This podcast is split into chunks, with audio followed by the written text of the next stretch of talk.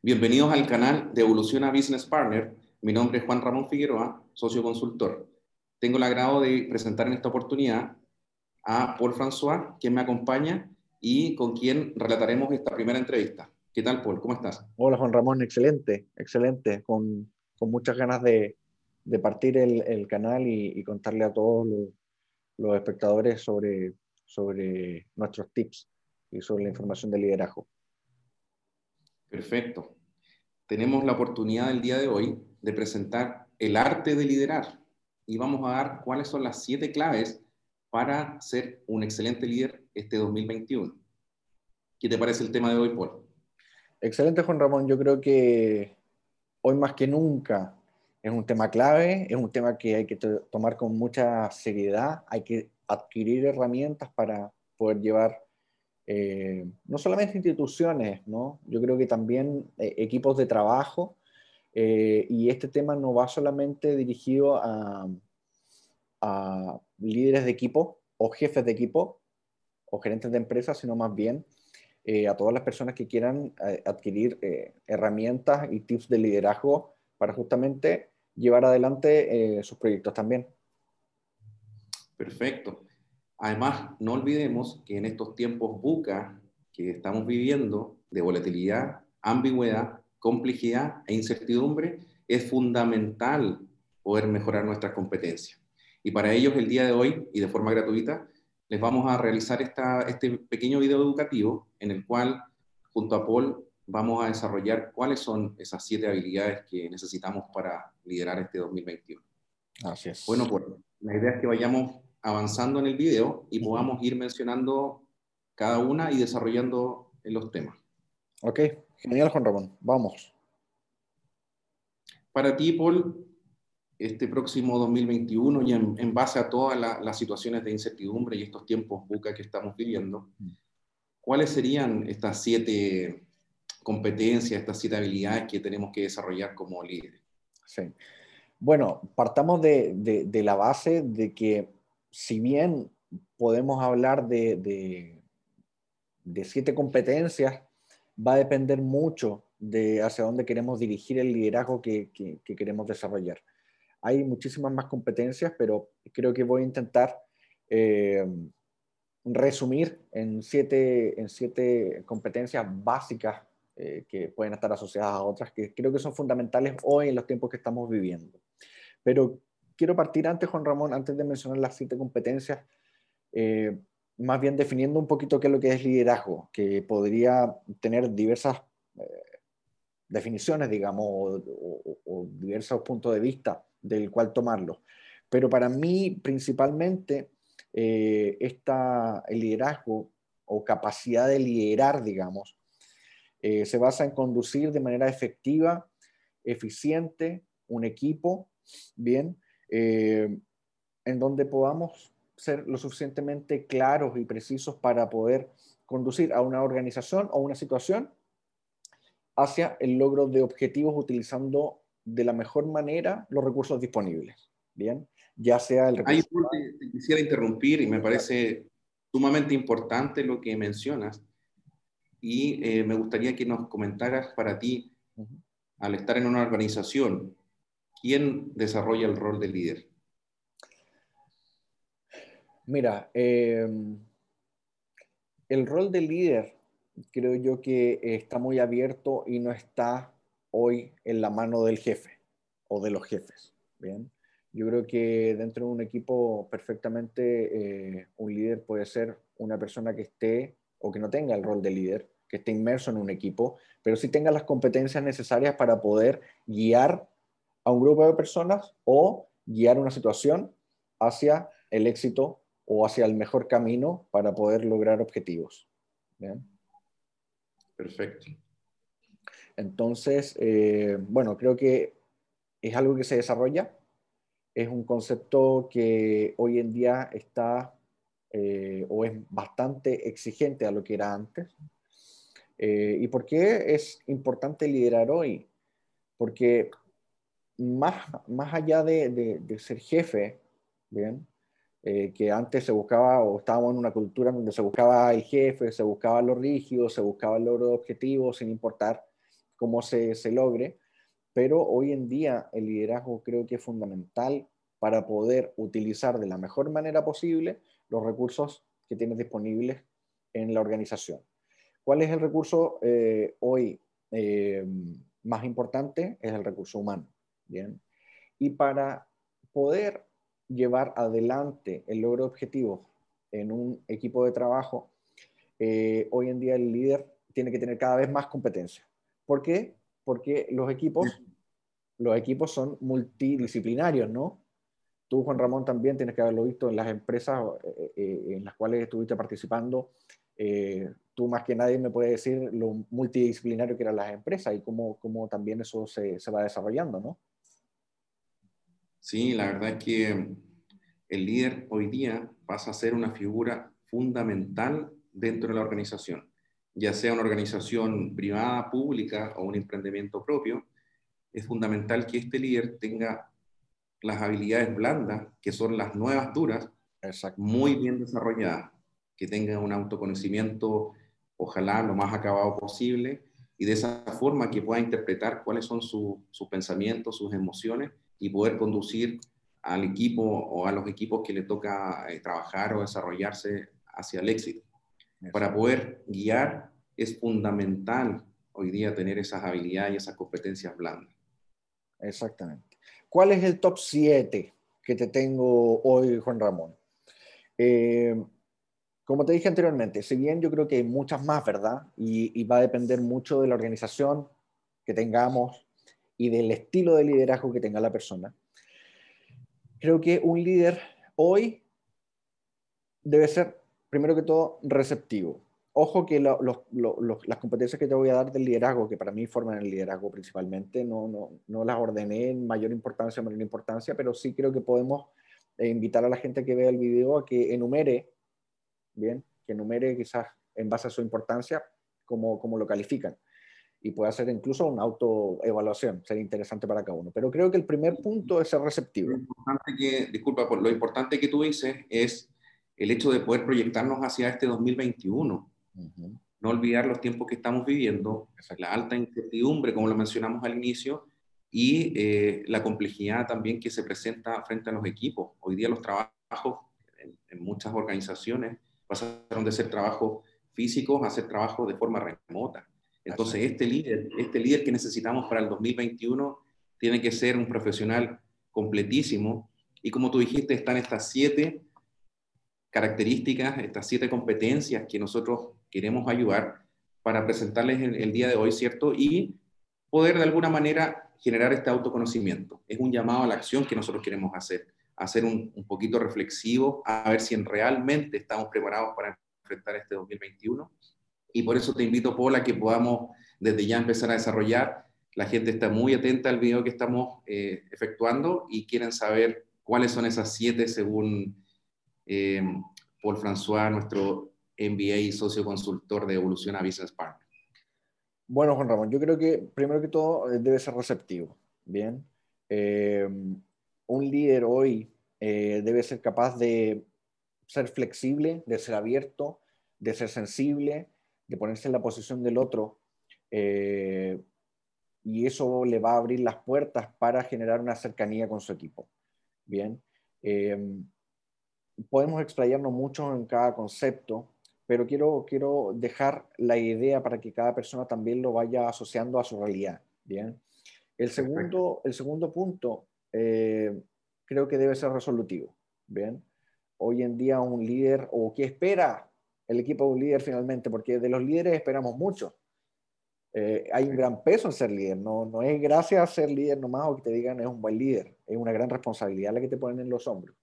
Entonces, primero dijimos receptivo y segundo, resolutivo. Debe ser capaz de, en plena tormenta, llevar al equipo a una solución de forma eficaz y eficiente. ¿Bien?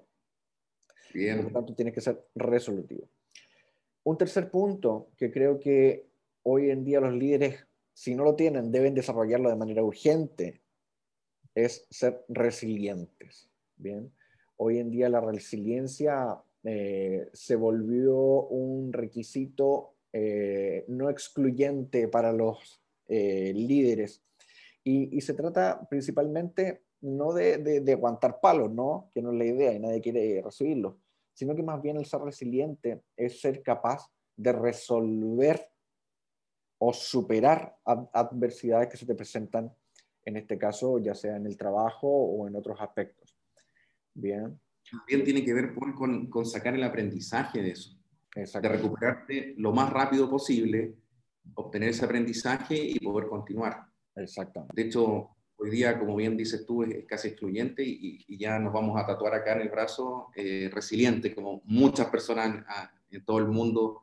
Es una palabra que está en, boca y es una palabra que es muy potente. No olvidar, la tercer, tercer concepto, resiliente. Exacto, y es muy potente y ojo, ojo, como te dije, a no confundir, el ser resiliente no significa saber recibir palos. O sea, eso es otra cosa, pero sí es una competencia y una habilidad que se puede desarrollar, bien, que muchas veces te va a costar cicatrices, digámoslo así, pero es una habilidad que todo líder debe generar. Entonces, repasando un poquito con Ramón, tenemos receptivo, resolutivo y resiliente. Bien, eso para mí son las tres primeras. Eh, las tres R. Las las tres Exacto. Aquí te saco del, del esquema porque la cuarta para mí es ser empático. Eh, que va atado un poquito también con lo que habíamos dicho inicialmente de ser receptivo, ¿no? Pero ser empático significa eh, ponerte los zapatos del otro.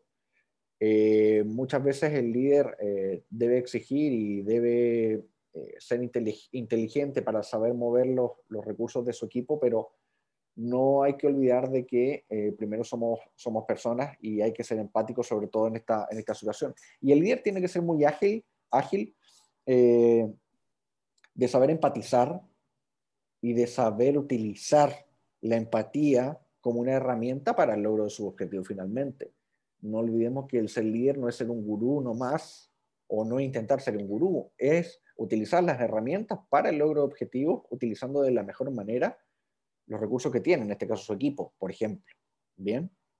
Y el llamado para todos nuestros futuros líderes que están hoy día escuchando el canal es a mezclar tanto corazón con cerebro. Esa es ahí la clave. Si logramos equiparar esos dos sentimientos, ese pensamiento racional con nuestras expresiones, nosotros vamos a apuntar a, la empatía. Se puede trabajar. Totalmente de acuerdo, Juan Ramón. Para mí un quinto, un quinto punto eh, es ser motivador. Hoy, el, hoy en día el líder debe ser un motivador debe ser un generador de entusiasmo, eh, no falso. Ojo, no falso. No significa que el líder anda contento por la vida, incluso en los malos ratos. El tipo tiene, tiene, eh, tiene derecho, obviamente, como todo profesional y persona, a de, a de pronto sentir algún tipo de, de, de, baja, ¿no? Pero él debe ser capaz de levantarse rápidamente, levantar a su equipo, ser un motivador constante explotando eh, los intereses de su equipo. Bien, no todo. ¿Crees, Paul, que este, este, líder motivador tiene mucho que ver con la honestidad con la que comunica sus acciones? Sin duda. Sin duda, porque finalmente eh, el líder eh, es una figura de confianza. Es una figura de confianza y, y eso debe cuidarlo mucho. Bien, en este caso el ser motivador, como te digo, tiene que tener una motivación genuina y no falsa, porque finalmente si se ve falso o intentas que sea una pantalla, finalmente eh, vas, a vas a perder eh, confiabilidad. Bien. Un sexto punto o sexta competencia, eh, según lo que estuve viendo, Juan Ramón, creo que debe ser visionario. Alguien que sea capaz de ser muy consciente y ser capaz de ver a corto y a largo plazo. Bien, si te das cuenta, eh, hoy en día un líder que se apoye también de ser resolutivo debe generar una visión que le ayude en su toma de decisiones. Bien, porque las tomas de decisiones hoy en día te pueden afectar a corto o largo plazo. Tú puedes tomar una muy buena decisión a corto plazo, pero a largo plazo de pronto no te, no te, no te ayuda del todo. Bien, y ahí está la visión 360 que nosotros ayudamos a, desarrollar a nuestros clientes. Tener este panorama amplio, tanto al realizar este, un diagnóstico súper importante de lo que está ocurriendo, el líder tiene que constantemente estar evaluando lo, que ocurre en el momento para poder proyectarse y prever. Exacto, justamente eh, en ese aspecto, Juan Ramón, eh, es fundamental eh, lo que es la planificación, ¿bien? De manera de que mm, ante alguna circunstancia no tengas que improvisar. Si bien la pandemia en este caso, no, yo creo que nos llevó a todos a, a, improvisar de cierta manera, pero eh, intentamos apegarnos a una línea ya preestablecida, ya sea en el trabajo, en los negocios, en la vida, pero creo yo de que el líder tiene que ser capaz justamente de saber eh, ver más allá de lo que vean eh, su equipo en este caso. Bien. Entonces, repasando un poquito, tenemos receptivo, resolutivo, resiliente, las tres R que, como tú bien dices, empático, motivador, visionario y una séptima y última, como te dije, podemos hacer una lista de 20, pero una última es que debe, el líder debe ser una persona o un profesional estable. Bien. Clave, clave por. Estable en el sentido de, de que tiene que estar en el centro y tiene que estar en un equilibrio para justamente poder llevar adelante las otras competencias que hablamos antes. Poder llevar bien al equipo, no dejarse llevar por impulsos, eh, ni por decisiones eh, equivocadas. Tiene que ser una persona que ante la adversidad pueda saber mantener la calma, para lo que les gusta eh, el fútbol, saber parar la pelota y ver hacia dónde dar el pase. Bien. Creo yo que esos son los siete fundamentales, Juan Ramón.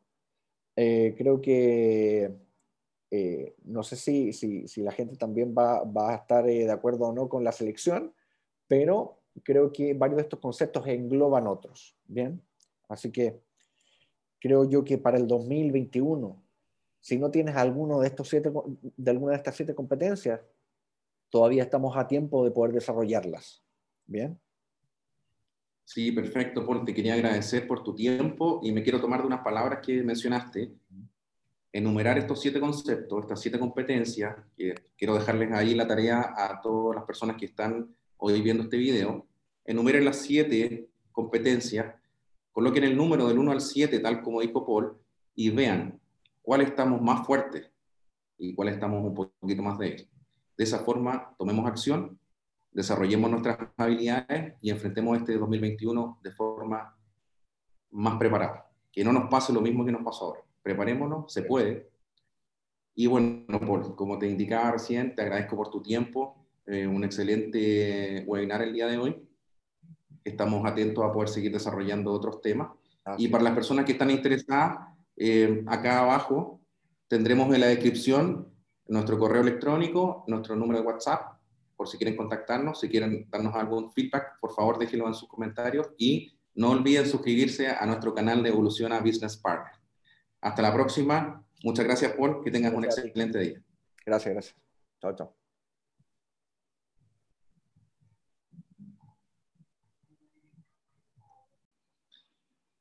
Siete preguntas clave para crear la misión de tu empresa. Planificación estratégica. De eso queremos hablarte hoy.